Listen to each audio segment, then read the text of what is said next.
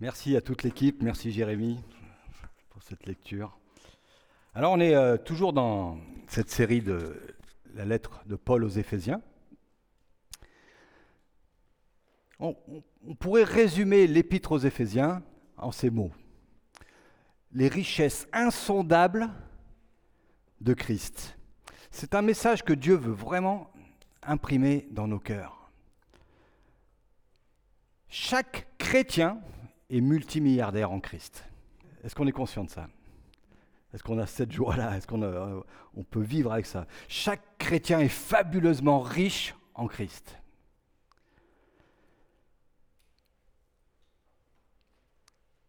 Éphésiens présente le fait que nous sommes riches comme un, un fait accompli.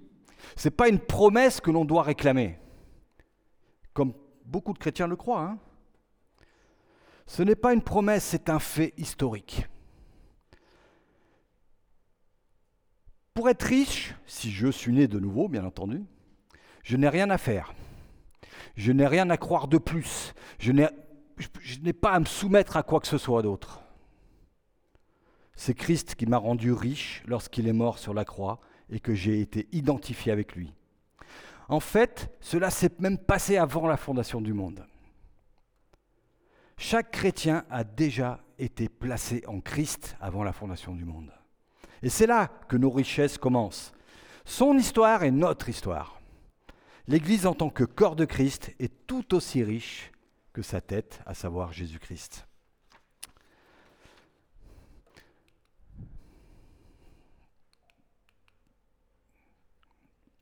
Bon, ça y est. Aujourd'hui, trois questions. De quoi, comment, pourquoi, ou plutôt même pour qui? Avec le début du chapitre, Jérémie a répondu à la question suivante. De quoi avons-nous été sauvés? La réponse, nous avons été sauvés de nous-mêmes, de Satan, du péché, de l'enfer, de la colère de Dieu, de la loi et de tout ce qui est mauvais. Il y a deux semaines, avec Philippe, nous avons répondu à cette question. Comment Dieu accomplit-il cela? Deuxième partie du chapitre 2. La réponse est par la grâce, la grâce créatrice. Il nous a créés, puis il nous a recréés. Ce n'est point par les œuvres, nous dit Éphésiens, afin que personne ne se glorifie. Il n'y a là aucune place pour la fierté chrétienne. Il n'y a pas de place pour un mérite chrétien. C'est une grâce créatrice du début à la fin, de A à Z, 100% de grâce créatrice. Aujourd'hui, avec ces versets 11 à 22 que Jérémie vient de nous lire, nous verrons pourquoi, ou plutôt pour qui, comme je l'ai dit, nous avons été sauvés. En trois, points assez classiques, hein, mais le texte s'y prête ce que nous étions autrefois, une humanité étrangère, exclue. Ensuite, ce que Jésus-Christ a fait pour nous, une nouvelle humanité réconciliée. Enfin, ce que nous sommes devenus, une nouvelle humanité de Dieu, une nouvelle société de Dieu, l'Église. Nous étions autrefois, euh, nous dit ce texte, une humanité étrangère, exclue. Je relis les versets 11 et 12. C'est pourquoi, souvenez-vous qu'autrefois vous étiez identifiés comme non-juifs dans votre corps, appelés incirconcis par ceux qui se disent circoncis et qui le sont dans leur corps par la main de l'homme. Souvenez-vous qu'à ce moment-là, vous étiez sans Messie, exclus du droit de cité en Israël, étrangers aux alliances de la promesse, sans espérance et sans Dieu dans le monde. Faut noter que là, Paul s'adresse aux Éphésiens qui sont des chrétiens d'origine païenne, non juifs. Donc il y a les gentils, grecs, non juifs, païens, d'accord C'est un peu tous les mêmes, le même sens. Dans les versets précédents, Paul a dépeint l'humanité dans son ensemble, juifs et païens confondus. À présent, Paul vise particulièrement le monde païen avant la venue de Jésus-Christ, ceux que les juifs, c'est-à-dire les circoncis, désignaient avec un certain mépris d'un circoncis. La circoncision était en effet dans l'Ancien Testament le signe de l'appartenance au peuple de Dieu. Les païens, eux, n'avaient aucunement part aux promesses de l'alliance. Ils étaient privés du droit de citer en Israël, étrangers aux alliances de la promesse. Par conséquent, sans espérance, sans Dieu. Être sans Dieu dans le monde, c'est forcément être sans espérance. Être sans Dieu dans le monde, c'est forcément être sans espérance. Vous serez peut-être intéressé, pour ça que je l'ai mis sur cette euh, diapo. Le mot grec pour exprimer sans Dieu, c'est le mot athéos, qui a donné le mot athée en français. Donc, avant d'être sauvés, nous étions des athées. En Romains 9, vous pourrez le lire chez vous, versets 4 et 5, Paul énumère les avantages, les privilèges des Juifs en tant que peuple de l'Alliance. Il dit, les Israélites à qui appartiennent l'adoption, la gloire, les alliances, la loi, le culte, les promesses, les patriarches, et de qui est issu selon la terre, par la chair, pardon, le Christ qui est au-dessus de toutes choses. Dieu bénit éternellement. Amen.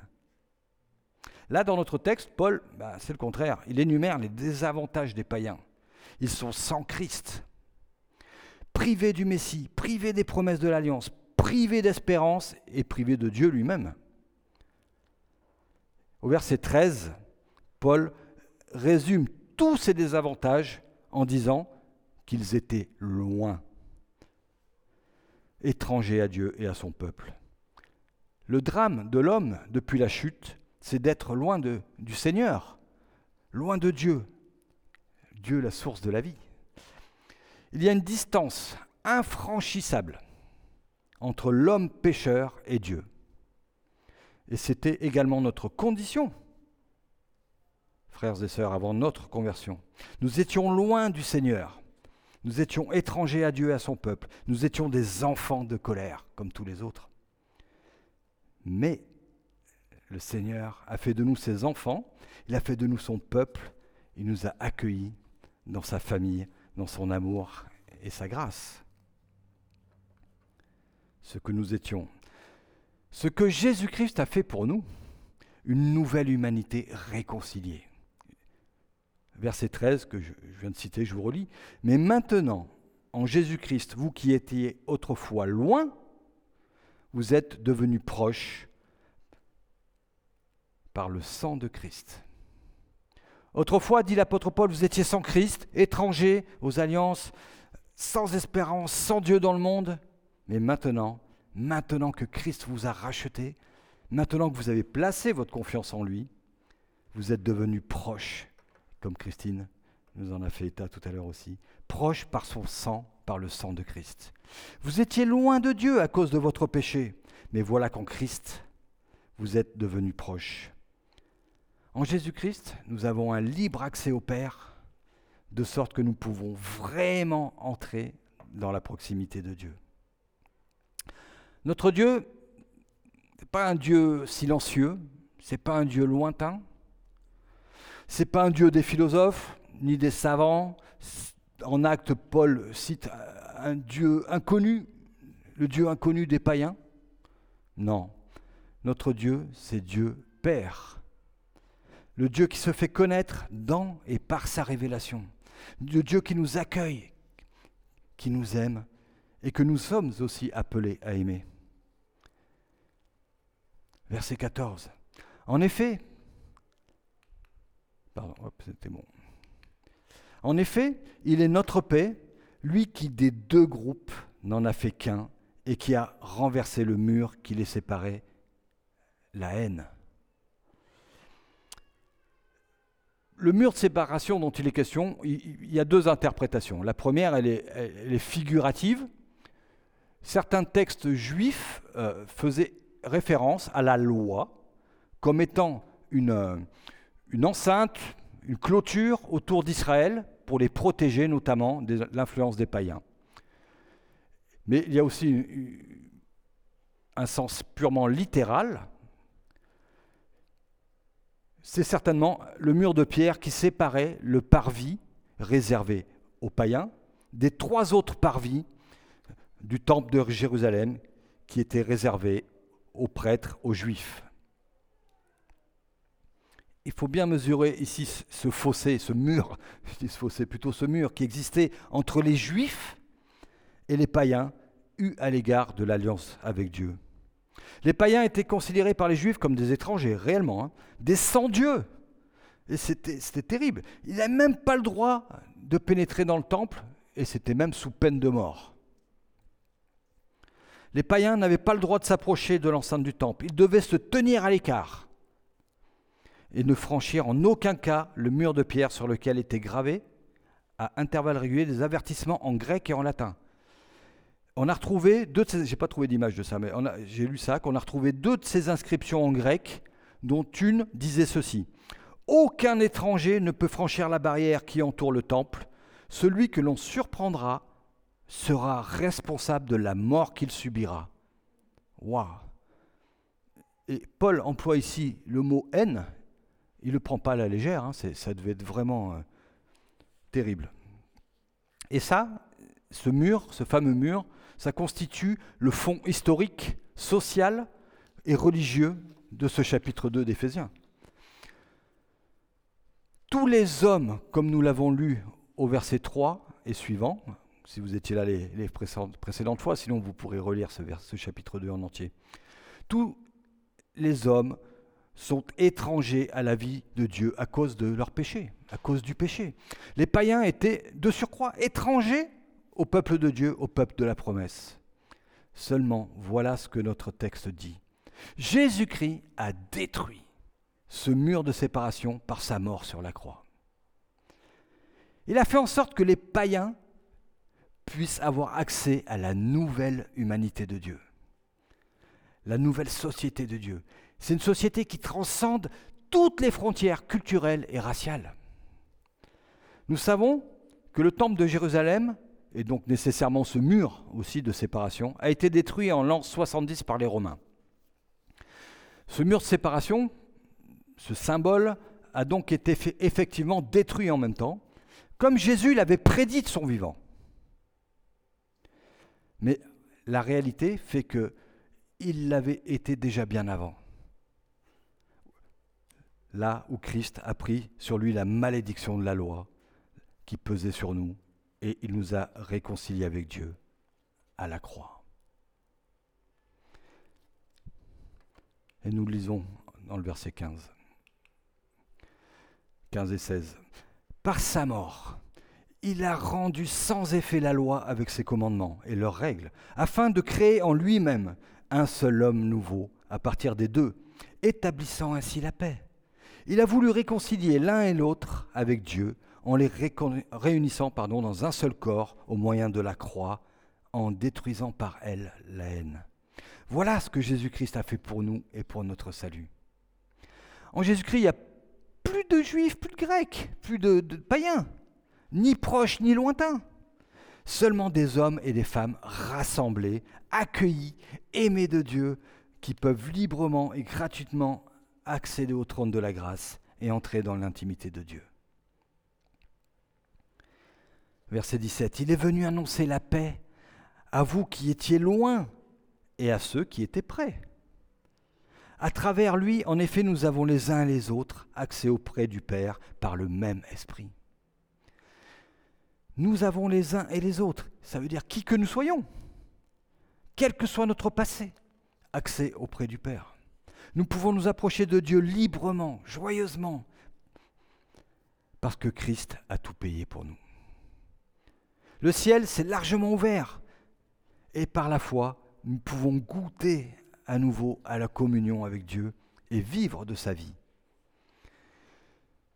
Si les premiers versets 11 et 12 de ce passage nous révèlent quelle était notre condition autrefois, ce que nous étions, lorsque nous étions sans Christ, sans espérance, sans Dieu dans le monde, les versets 13 à 18 nous parlent de ce que Jésus a fait pour nous, pour notre salut de sorte que maintenant, de lointain, nous sommes devenus proches.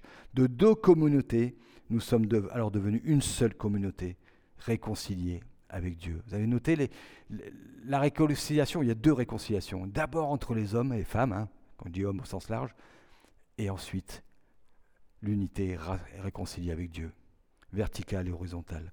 Dans les versets qui suivent, l'apôtre Paul pardon, fait état de la nouvelle humanité ainsi créée par Dieu, cette nouvelle société de Dieu qui est l'Église, ce que nous sommes devenus, la nouvelle humanité de Dieu.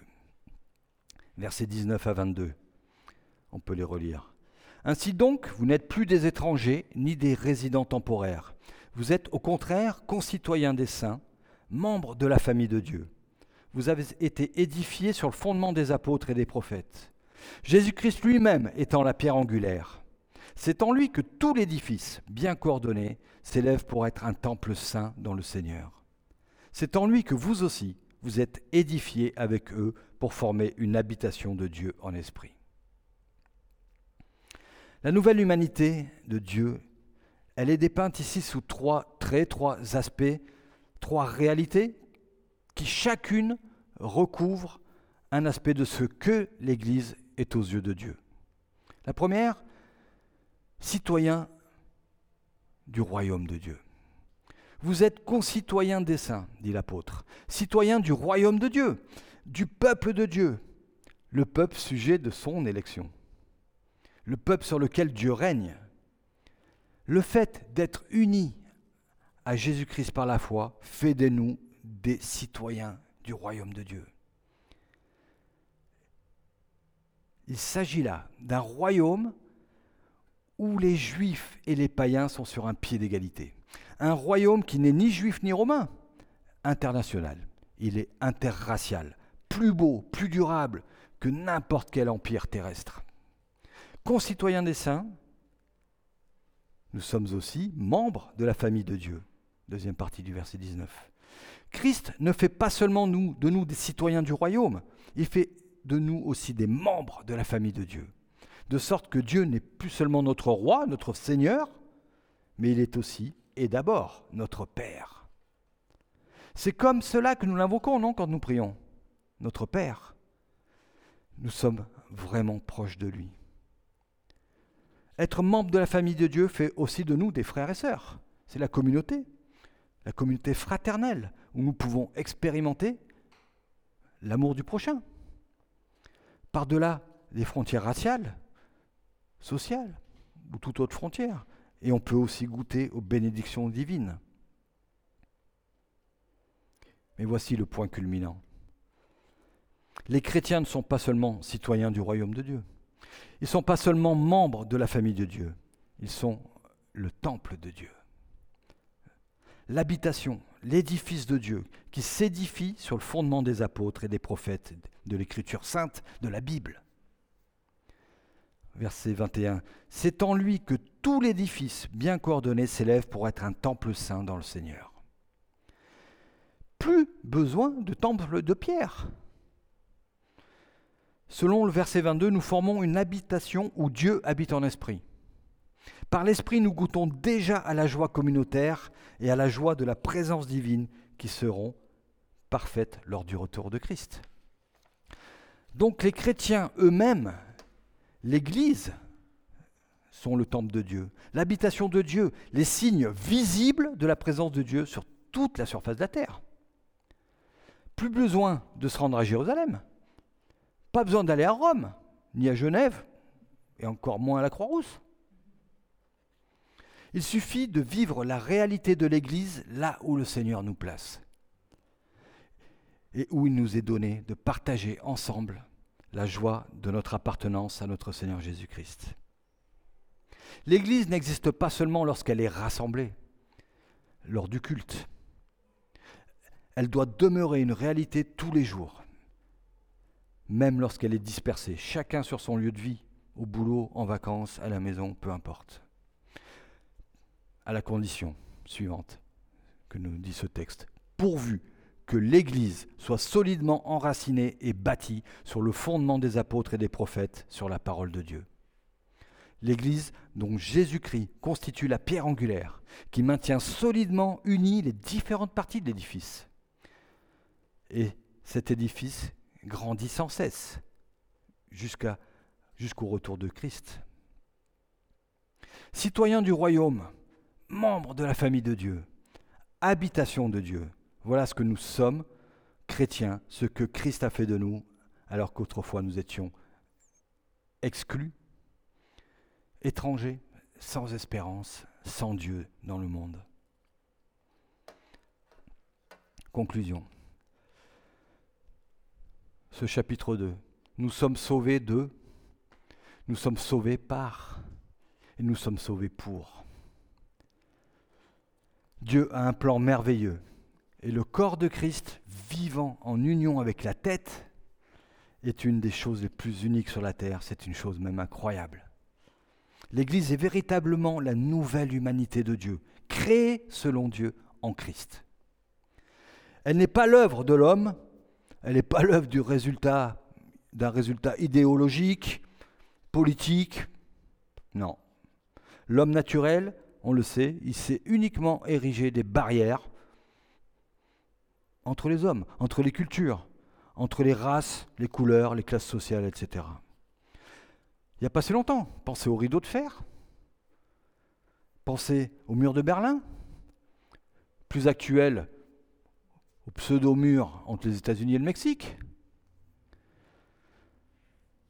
et à tous ces murs que les hommes érigent entre eux,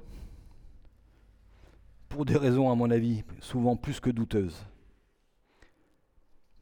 Mais l'Église elle-même, et nous devons être prudents, parce que l'Église elle-même, avec ses multiples divisions, ses querelles de clochers, ses dénominations, et même au sein de chacune d'elles, à l'intérieur même de nos communautés, des disputes inutiles, des déchirements, des divisions, des médisances, des ségrégations raciales, sociales ou autres.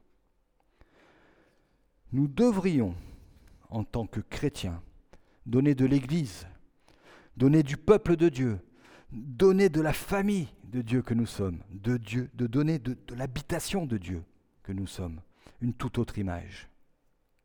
L'image de l'amour fraternel, l'image d'hommes et de femmes qui savent bien ce que signifie la générosité, l'abnégation, le don de soi, l'amour de Dieu, du prochain, le pardon, la réconciliation, l'accueil.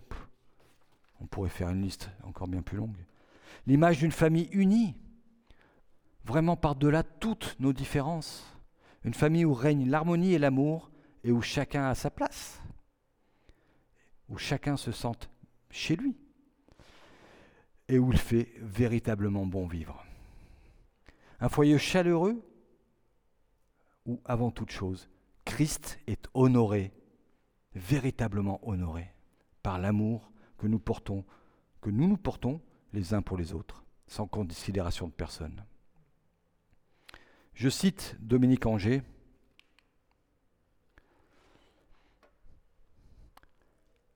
Il n'y a pas tout le texte là, mais je vous. L'Ancien Testament annonçait qu'à la fin des temps, les non-juifs se rendraient au temple de Jérusalem pour adorer l'Éternel avec les Juifs. Et on, vous pouvez trouver ça dans Ésaïe et Michée également. Paul indique ici la façon surprenante et glorieuse dont cette prophétie s'est réalisée. Il ne suffit pas aujourd'hui de dire que juifs et non-juifs se rendent ensemble au temple. Juifs et non-juifs, réconciliés par le sang de Christ, forment ensemble, ensemble le vrai temple. Nous sommes une communauté temple. Le temple de Dieu, c'est nous. Il habite parmi nous dans le monde céleste, cette dimension invisible de la réalité. Dans ce monde céleste, nous sommes réunis autour de Dieu pour former l'Église céleste. Et notre Église locale est une manifestation sur terre de cette grande Église céleste. Profitons de ce privilège en vivant au maximum dans l'Église locale, la communion avec Dieu qui habite parmi nous et la communion entre frères et sœurs. Bien sûr, il est possible, dans certaines mesures, de vivre individuellement la présence de Dieu grâce à l'action de la parole et l'Esprit en nous. Mais quand nous sommes réunis dans l'Église locale, nous faisons une expérience vraiment particulière de la présence de Dieu, parce que Dieu habite dans la communauté qui est son temple. Et Dominique Anger nous encourage, ne nous privons pas de ce privilège. C'est certain, la, la Bible nous le dit, il n'y a pas de plus grand et beau témoignage autour de nous. C'est dans cette unité que Dieu a décidé de se faire connaître, dans cette unité de l'Église locale. À ceci, tous connaîtront que vous êtes mes disciples, si vous avez de l'amour les uns pour les autres. Jean 13, 35.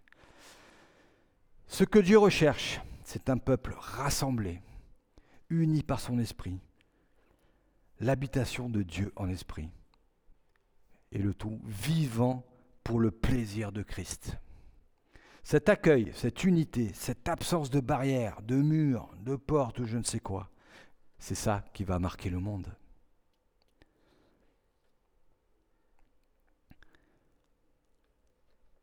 Je n'ai pas choisi d'autres textes pour, en introduction à la Sainte Seine, parce qu'on vient de, voir ce que Christ a fait pour nous, ce qu'il a fait pour nous. Et la parole de Dieu nous commande de nous en souvenir régulièrement au travers de la Sainte Seine, nous souvenir de ce que Christ a accompli pour nous et nous demande de le faire jusqu'à son retour. Donc si vous n'êtes pas en accord ou simplement en réflexion ou pas en règle avec Dieu ou pas en règle avec une autre personne, abstenez-vous tout simplement sans aucun jugement. Sinon, partageons ce repas avec joie et euh, avec profonde reconnaissance et vous pouvez aussi exprimer votre reconnaissance par des prières, si vous le souhaitez, ou une petite lecture d'un texte biblique.